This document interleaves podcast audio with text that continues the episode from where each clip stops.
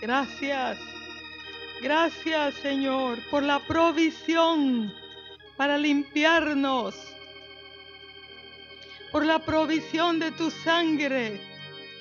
Oh, por el camino abierto, por la provisión de tu gracia, por la provisión de tu amor, por la provisión de tu misericordia. Oh, gracias Señor, muchas gracias.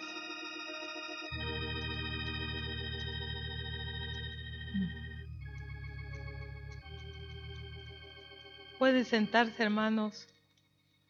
Esta noche yo quiero eh, que meditemos en, en esta reflexión. Yo le he puesto vida abundante.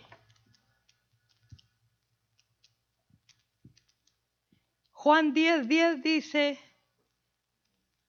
el ladrón no viene sino para hurtar y matar y destruir. Yo he venido para que tengan vida y para que la tengan en abundancia. Hermanos, es cierto que Jesús es nuestro Salvador. Es cierto que Jesús vino para dar su vida, derramar su sangre para perdón de nuestros pecados, para librarnos del infierno, para meternos en el cielo, para llevarnos a esa vida gloriosa después de la muerte física. Pero hermanos, ¿qué nos está diciendo aquí? Yo he venido para que tengan vida y para que la tengan en abundancia. Está hablando de una vida aquí. Aquí comienza la abundancia, la riqueza, la prosperidad, la victoria, el deleite, Oh, hermano, lo celestial comienza acá, en esta tierra. Dios quiere que vivamos victoriosos. Dios quiere que caminemos sobre el pecado, venciendo, conquistando, siendo libres. Él es la verdad. Él es la vida. Y Él dijo, y conoceréis la verdad y la verdad os hará libres. Entonces libre no solo para estar en el cielo, sino para caminar aquí victorioso sobre el pecado, sobre la tentación, sobre las pruebas, sobre las luchas, sobre las noches oscuras, sobre todo lo que nos aqueja, lo que nos aflige, lo que nos preocupa, aquello en lo cual nos sentimos incapaces por nosotros mismos. ¿Sí? Yo he venido, dice el Señor, para que tengan vida y para que la tengan en abundancia. Pero entonces, la pregunta que tengo aquí, ¿por qué no tenemos esa vida fluyendo en, nuestras, en nuestros corazones?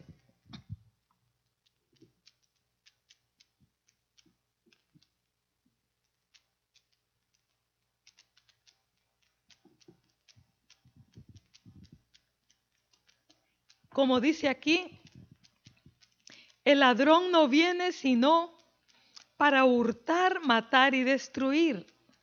Entonces, meditemos en esto, hermanos. Hemos abierto puertas al enemigo.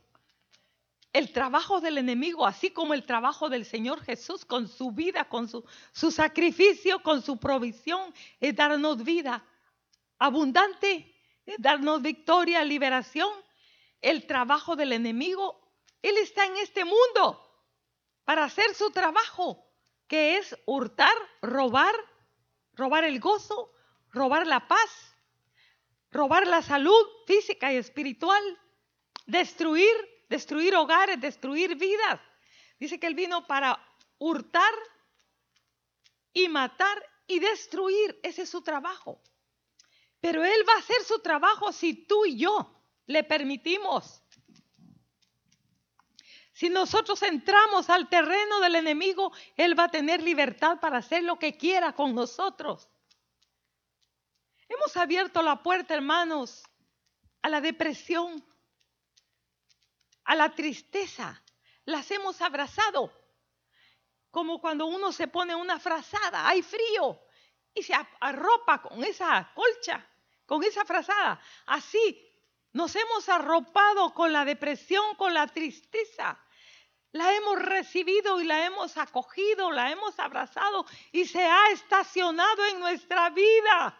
Eso no debe ser, hermanos, porque eso abre una puerta al enemigo. Hay personas que comienzan deprimiéndose, entristeciéndose, desanimándose, después se enferman y después se mueren. No terminan su carrera, ¿verdad? Y algunos de ellos que no conocen al Señor, no conocen a Dios, terminan suicidándose, matándose. Hemos abierto la puerta al descontento. No estamos de acuerdo con lo que Dios está permitiendo. Si somos hijos de Dios, ¿por qué permite esas cosas en mi vida? Entonces estamos en desacuerdo, estamos descontentos, estamos frustrados. Eh, somos su pueblo. ¿Y cuál pueblo? ¿Por qué estamos sufriendo? ¿Por qué estamos pasando? ¿Por qué no hay una respuesta a mis problemas? A, mi situación. He orado tanto, he pedido tanto y no he recibido una respuesta. Y entra el descontento, la amargura, eh, la incomodidad y de repente el corazón está endurecido. También hemos abierto la puerta. Todos estos son enemigos que roban la vida abundante que Dios quiere darnos. También la incredulidad. ¿Cómo entra la incredulidad, hermanos? La incredulidad entra por estar escuchando muchas voces que hacen diluir nuestra fe y nuestra confianza en Dios. La incredulidad entra por estar escuchando por aquí, por allá, y cosas vanas, cosas que no tienen vida, pensamientos que nos llevan solamente a la incredulidad, ¿sí? Pensamientos leyendo cosas que no tienen vida. Y como no tienen vida, lo único que hacen es robar la poca vida que tenemos y la poca fe que tenemos. La ira, los pleitos son otros enemigos que no permiten que nos encontremos con Dios. Y son un estorbo, un tropiezo para encontrarnos con Dios. Si estamos amarcados, no podemos encontrar el fluir del río de Dios. El consejo que nos da aquí en Hebreos 12.1 es que nos despojemos de todo peso y del pecado que nos asedia para correr con paciencia la carrera que tenemos por delante. Si un corredor está desanimado, está frustrado, está enfermo, está marcado, no puede, no puede participar en la competencia y ser victorioso. igual es en lo espiritual, hermanos. Eh, entonces, ¿qué es la palabra? Dice aquí, despojémonos de todo peso y del pecado que nos asedia. ¿Qué es aquí asediar? Es rodear por todos lados, estorbar. Y eso es lo que hacen estos enemigos a los cuales les hemos abierto la puerta. ¿Sí? Nos rodean por acá, nos rodean por enfrente, por atrás, por la derecha, por la izquierda, por todos lados. Y lo único que hacen es estorbar, estorbar el fluir de Dios en nuestras vidas. Y la palabra despojarse tiene que ver con alejar de nosotros lo que nos esté estorbando separarnos de lugar, de cosas, de circunstancias, de personas que están siendo un tropiezo en nuestra vida para que nosotros recibamos esa abundancia de gracia, abundancia de poder, abundancia de paz, abundancia de gozo, abundancia de sabiduría, de entendimiento, para poder vivir como conviene y que el gozo del Señor no sea quitado, no sea robado, la vida del Señor sea multiplicada en nosotros. También tiene que ver con desechar, tiene que ver con soltar y arrojar fuera.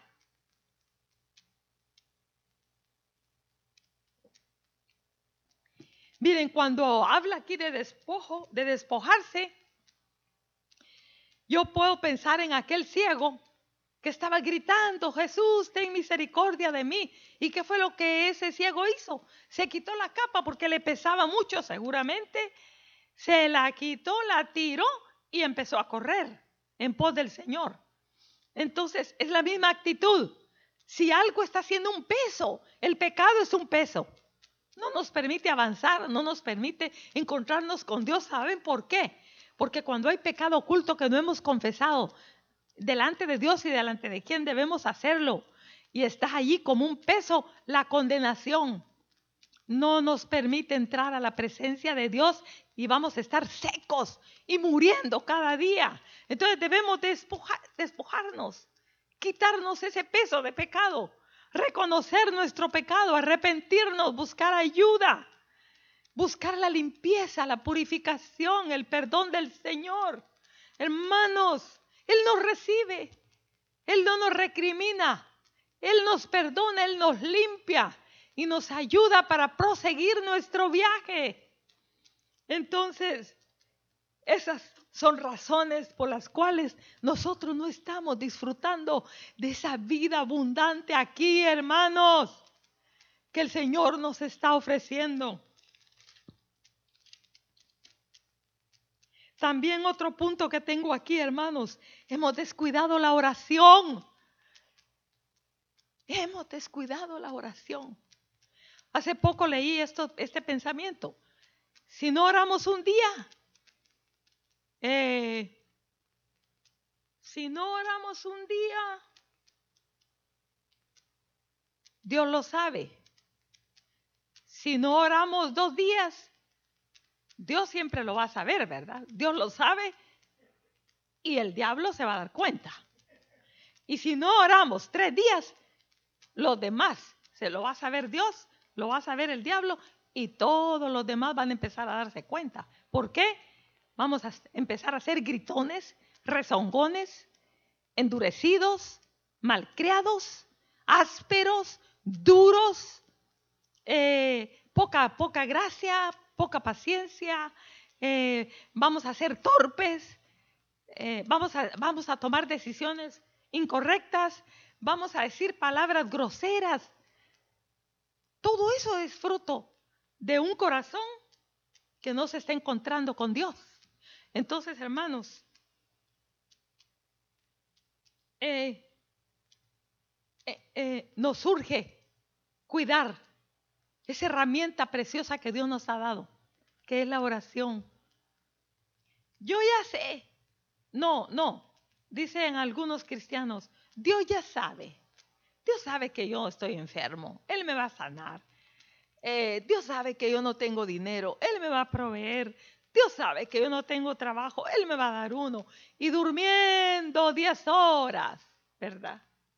Cómodamente sin acordarse de buscar a Dios. No, no, no. No funciona así, hermanos.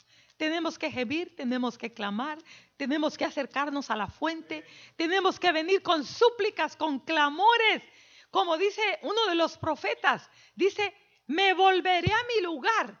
Eso significa un abandono de Dios. Él nos va a soltar, Él nos va a dejar y se va a volver a su lugar y va a estar así, observando a ver qué hacemos sin Él. Entonces, más adelantito dice, en su angustia me buscarán. El Señor va a mandar fuego, más fuego sobre fuego para atraernos y que reconozcamos la necesidad que tenemos de acercarnos al trono de su gracia. Dice en Lucas 11, 9 y 10, y yo os digo, pedid y se os dará, buscad y hallaréis, tocad y se os abrirá. Porque ¿qué dice aquí este texto? El que pide, recibe. El que busca, haya. El que llama, se le abre.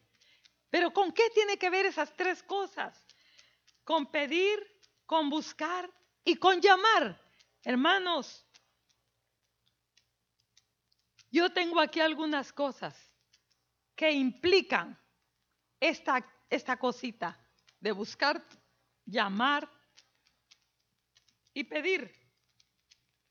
Tiene que ver con usar de nuestro tiempo, tiene que ver con esmero, tiene que ver con trabajo. No es cierto que la oración es un trabajo, ¿verdad que es un trabajo?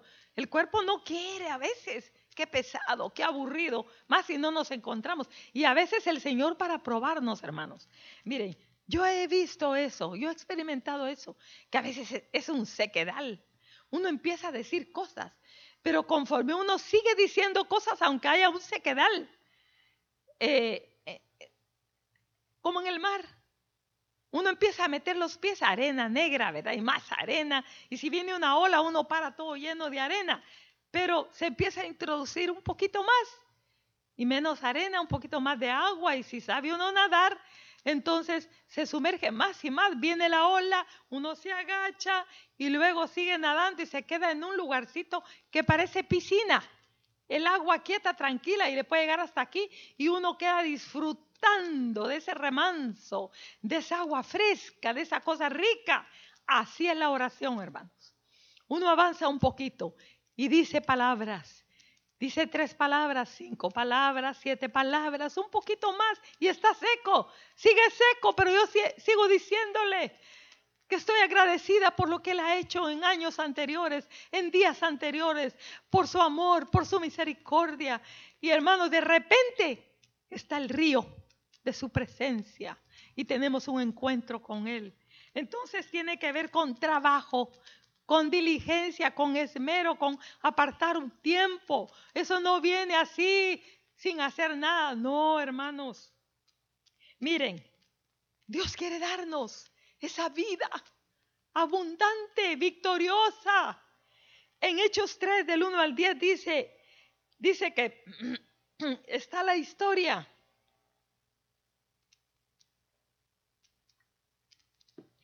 está la historia donde Pedro y Juan subieron al templo. Y dice que Pedro y Juan subían juntos al templo a la hora novena, a la de la oración. Pero mientras estaba leyendo esta porción, yo vi el cuadro, hermanos. Yo vi a Pedro y a Juan con un fervor, caminando, añorando ese lugar, deseando ese encuentro, porque era no era un tiempo de religiosidad, de cumplimiento de un deber. Era la vida que estos apóstoles vivían. Es lo que el Señor quiere que tú y yo vivamos. No, no una relación de cultos, de campañas evangelísticas, no una relación de tiempos de oración programados por el pastor en la iglesia. No. Dios quiere que vivamos una comunión y una relación constante con Él. Entonces las cosas que suceden en nuestra vida, que no sean cosas espectaculares de un momento, de una vez, no, que sean parte natural de nuestra vida, de nuestra forma de caminar, hermanos. Y este Juan y este Pedro, así vivían. Todavía estaban respirando el encuentro glorioso y la visitación gloriosa de las lenguas de fuego en el aposento alto, donde el Espíritu Santo se derramó sobre ellos y tomó sus lenguas y hablaban con denuedo la palabra del Señor. Aleluya. Oh, rabarandé, rabarasanda, rabacanda. Oh, rabarandé, rabarasanda, rabacanda. Es lo que tú tienes para tu pueblo. Oh, Señor, si mi pueblo me hubiera escuchado, dice tu palabra, en un instante hubiese yo derrotado a sus enemigos. Oh Señor, tú nos quieres hacer victoriosos, vasos de gloria, vasos de honra, vasos que contengan vida abundante. Oh hermanos, y en esa forma de vida, estos dos discípulos pasaron, se acercaron a ese pórtico de ese templo y ese, ese, ese cojo llevaba muchos años. Ese cojo había nacido cojo y tenía más de 40 años. No sé si desde niño llegaba allí o desde joven, pero la gente estaba acostumbrada a verlo allí pidiendo limosna. Entonces hay gente que pasaba de largo, ya, ya ayer le di, decían algunos, ¿verdad? Ya le di la semana pasada, ahora no le doy. Entonces él, él estaba acostumbrado a que la gente, unos le daban, otros no le daban, y siempre hacía lo mismo, extendía su mano. Pero esta vez los ojos de Pedro y Juan se detuvieron ante él. Yo no sé qué experimentaría este cojo pero él extendió su mano esperando recibir una moneda. Oh, pero qué respuesta, hermanos. Pedro no tuvo que dar gritos y decir en el nombre de Jesús, en el nombre de Jesús, y sangoloteándole su cabeza, va, en el nombre de Jesús, en el nombre de Jesús, o si no, hasta con la Biblia dándole. Algunos lo hacen así, ¿verdad? No, no, no, no, no, no. Se le quedó viendo y le dijo, mírame, míranos. A mí me gusta ese dicho porque lo he usado a través de los años con mis hijos, con los nietos. Y cuando les quiero decir algo a su corazón, yo le digo, acércate, mírame. Y, ha sido así como algo que me gusta hacer, ¿verdad? Y yo creo que Pedro hizo eso. Míranos, no tengo oro o no tenemos, no sé cómo fue que le dijo, si no tengo o no tenemos, no tengo oro ni plata, pero lo que tengo te doy. En el nombre de Jesús, levántate y anda. Tal vez ni la gente alrededor escuchó, tal vez se lo dijo solo él, no tengo oro ni plata. No, quita tu mano, lo que tengo voy a darte. En el nombre de Jesús, levántate y anda. Y al instante ese hombre se paró y saltaba Oh, hermanos, y entró saltando al templo con Pedro y Juan. ¿Y qué fue lo que pasó? Oh, hermanos, a raíz de esa, ese gran milagro, porque dice que, dice que la gente sabía que ese hombre tenía más de 40 años y había nacido cojo. Y entonces dice la palabra del Señor allí en la porción de cuatro, de cuatro, del capítulo cuatro de Hechos, que todo el pueblo llegó a ese lugar y que se convirtieron como cinco mil personas a consecuencia de ese milagro. Trajo un gran avivamiento. Y, y oh hermanos, es la vida que Dios quiere que tú y yo vivamos. Es el poder que Dios quiere darnos. Hermanos, uno puede pensar, bueno, eran los apóstoles, eran los apóstoles, eran hombres, ellos no eran diferentes a nosotros. No, no, no, no. La diferencia en cada hijo de Dios la hace el poder de Dios morando en él. El poder de Dios manifestándose. Todos somos frágiles, todos somos débiles, todos tenemos el potencial para hacer cosas feas, para pecar, para caer, para fracasar. Todos tenemos el potencial. Oh, hermanos, pero es que esa vida nos ha sido dada. Pero, pero vivimos como ciegos, como miserables, como pobres, como dice, como dice eh, Apocalipsis. Y, lo más tremendo es creer que somos ricos. Eso está peor todavía, va. Somos pobres, miserables, ciegos y creemos que somos ricos, no tenemos poder. ¿Pero por qué? Porque el Señor es pequeño. No, no, no. Su poder es grande, ilimitado. Él quiere dártelo. Él quiere dármelo. Oh, pero ¿por qué no lo tienes? Pregunta en tu corazón, ¿por qué no lo tienes? ¿Por qué es que yo no lo tengo? ¿Por qué la iglesia vive pobremente?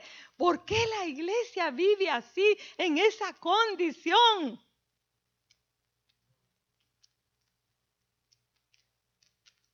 ¿Y qué pasó, hermanos? Les vino persecución, los metieron a la cárcel, pero y pasaron una noche en la cárcel. Y, y al día siguiente los trajeron allí los importantes del concilio, los ancianos, ¿verdad? Los líderes, y los entrevistaron. ¿Qué por qué? Y les hicieron preguntas, hermanos. Y el denuedo con que Pedro y Juan se expresaron ante ellos. Oh hermanos, tenía boquiabiertos a estos hombres. Porque sabían, dice la palabra del Señor, que ellos sabían que eran hombres del vulgo, que no eran de letras, pero los oían hablar con tal convicción, con tal denuedo, con tal elocuencia. Era un denuedo celestial, era una elocuencia celestial que solo el poder del Espíritu Santo puede dar. Eso está disponible para ti y para mí. Y entonces eh, ellos, ellos dicen que los amenazaron. Los amenazaron y les dijeron que no hablaran en nombre de ese, en ese nombre, que no hablaran más de ese nombre, ¿verdad? A la gente. Y ahí no lo dice, pero, pero si los amenazaron, les han de haber dicho, si ustedes siguen hablando que el nombre de Jesús, van a perder su vida, van a morir. Entonces ellos, ¿cuál fue su respuesta? ¿Cuál fue la respuesta que dieron? ¿Ah? Ellos dijeron que no era justo, es la idea, que no era justo que ellos obedecieran antes que a Dios a ellos. Y entonces eh,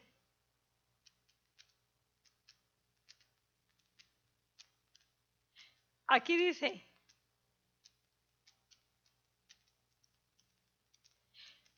en el capítulo 4, versículo 19 dice, mas Pedro y Juan respondieron diciendo, juzgad si es justo delante de Dios obedecer a vosotros antes que a Dios. Ay, hermanos, me encanta esto. Oh, qué convicción. Y nosotros tenemos miedo hasta a veces decir que somos cristianos. Tenemos miedo hasta de orar en un restaurante. Hermanos, si así te pasa a ti y a mí, necesitamos con urgencia al Espíritu Santo. Porque ¿cuál fue su respuesta? Porque no podemos dejar de decir lo que hemos visto y oído. Y ellos entonces les amenazaron y les soltaron. Pero ¿qué hicieron estos discípulos? Corrieron al grupo, a sus hermanos, por eso es que es importante el cuerpo de Cristo. Y les dijeron, miren, esto y esto sucedió y estamos amenazados. ¿Verdad? Entonces,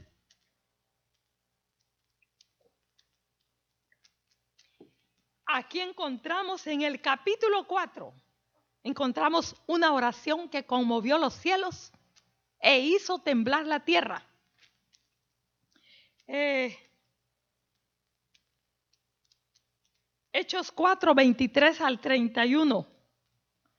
Puestos en libertad vinieron a los suyos y contaron todo lo que los principales sacerdotes y los ancianos les habían dicho.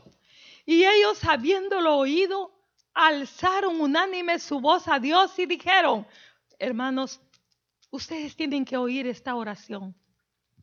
Tenemos que aprender a orar. Yo quiero orar así como estos cristianos oraron. Entonces dice, soberano Dios, soberano Señor,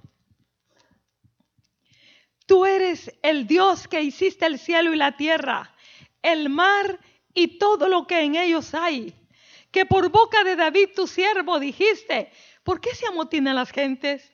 Y los pueblos piensan cosas vanas. Se reunirán los reyes de la tierra y los príncipes se juntaron en una contra el Señor y contra su Cristo. Era gente que conocía la palabra de Dios. Nos urge conocer la palabra de Dios. Leer el libro de los salmos va a darnos oraciones fructíferas, oraciones abundantes, oraciones que conquistan el cielo, el trono de Dios. Entonces dice aquí, porque verdaderamente se, se unieron en esta ciudad contra tu santo Hijo Jesús, a quien ungiste. ¿Quiénes fueron los que se levantaron? Herodes y Poncio Pilato con los gentiles y el pueblo de Israel para hacer cuanto tu mano y tu consejo habían antes determinado que sucediera. Ahora, Señor, mira sus amenazas y concede a tus siervos, aleluya, que con todo denuedo hablen tu palabra mientras extiendes tu mano para que se hagan sanidades, señales y prodigios mediante el nombre de tu santo Hijo Jesús. ¿Y qué pasó? Y cuando hubieron orado, el lugar en que estaban congregados tembló Y todos fueron llenos del Espíritu Santo y hablaban con denuedo la palabra de Dios. Yo creo que algunos renovaron sus lenguas y otros fueron bautizados en ese momento. Era avivamiento tras avivamiento, hermanos. ¿Qué oración? Entonces, hemos descuidado la oración. Hemos descuidado, yo diría, le voy a agregar la oración ferviente la oración llena del poder del Espíritu Santo, la oración que conmueve el trono, la oración que trae fruto, la oración que trae respuesta, porque para tenemos que saber orar, ustedes saben eso. La forma como nos acercamos a Dios es importante para ser escuchados. Si tenemos presunción, si tenemos reclamos, eso no va a mover el trono de Dios. Pero un corazón que se acerca humildemente va a tocar el corazón del Señor. ¿Sí o no?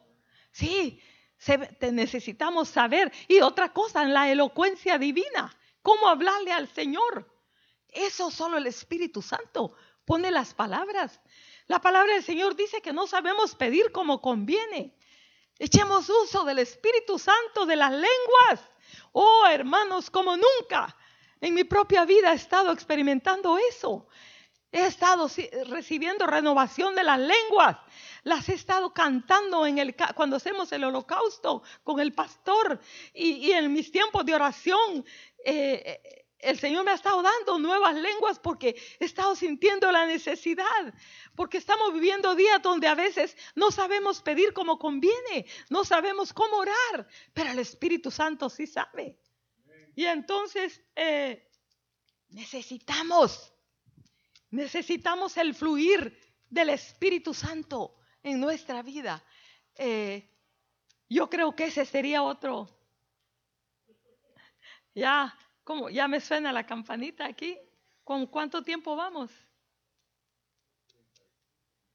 Sí, nos vamos a quedar acá. Yo sé que la próxima parte de este mensaje es, necesitamos con urgencia ser llenos del poder del Espíritu Santo. Pero por hoy quedémonos aquí. Y hermanos, entonces, ¿cuáles son los puntos importantes que hemos visto? Hemos visto que cuidemos las puertas que abrimos al enemigo para que él no destruya nuestra vida espiritual.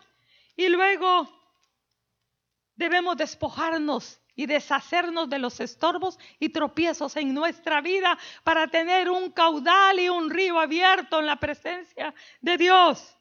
Y también tenemos que cultivar, mejorar, cuidar los tiempos de oración y oración ferviente con el Señor. Contigo haremos proezas, con Dios, dijo el salmista, haremos proezas. Él hollará a nuestros enemigos. ¿Pero cómo? Orando, buscándolo, arrepintiéndonos y metiéndonos en su río. Gracias, Señor. Gracias por esa, esa palabra, ese entendimiento, Señor.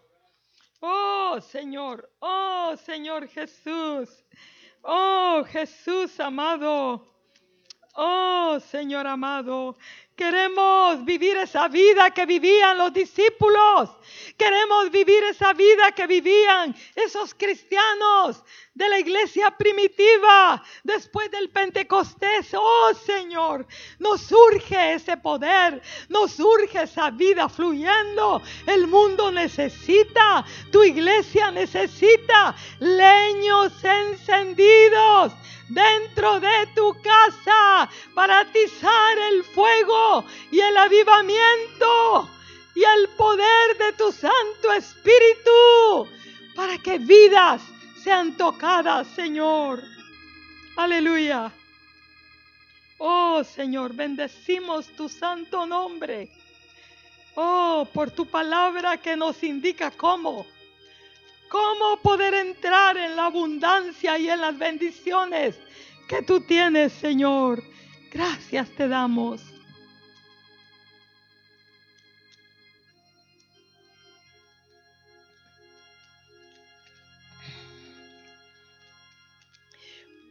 Purifica.